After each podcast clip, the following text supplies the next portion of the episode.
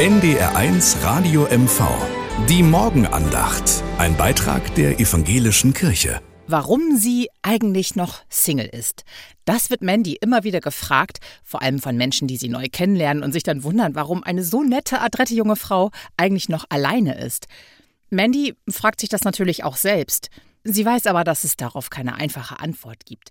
Mandy ist beruflich viel unterwegs, weltweit, und das ist natürlich schon grundsätzlich schwierig. Sie ist aber auch sehr ehrgeizig und das schreckt viele ab.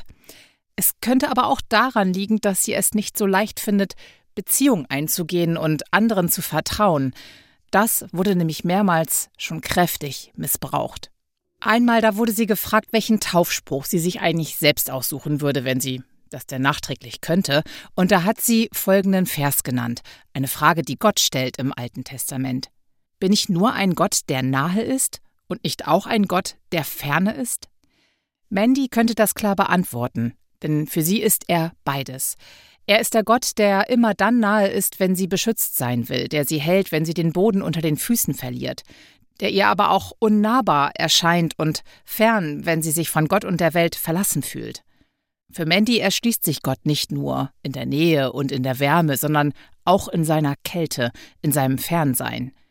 Für sie erklärt sich nur dadurch die Welt, der nahe und der ferne Gott. Das ist für sie ein Beleg, dass er ein Teil des echten Lebens ist.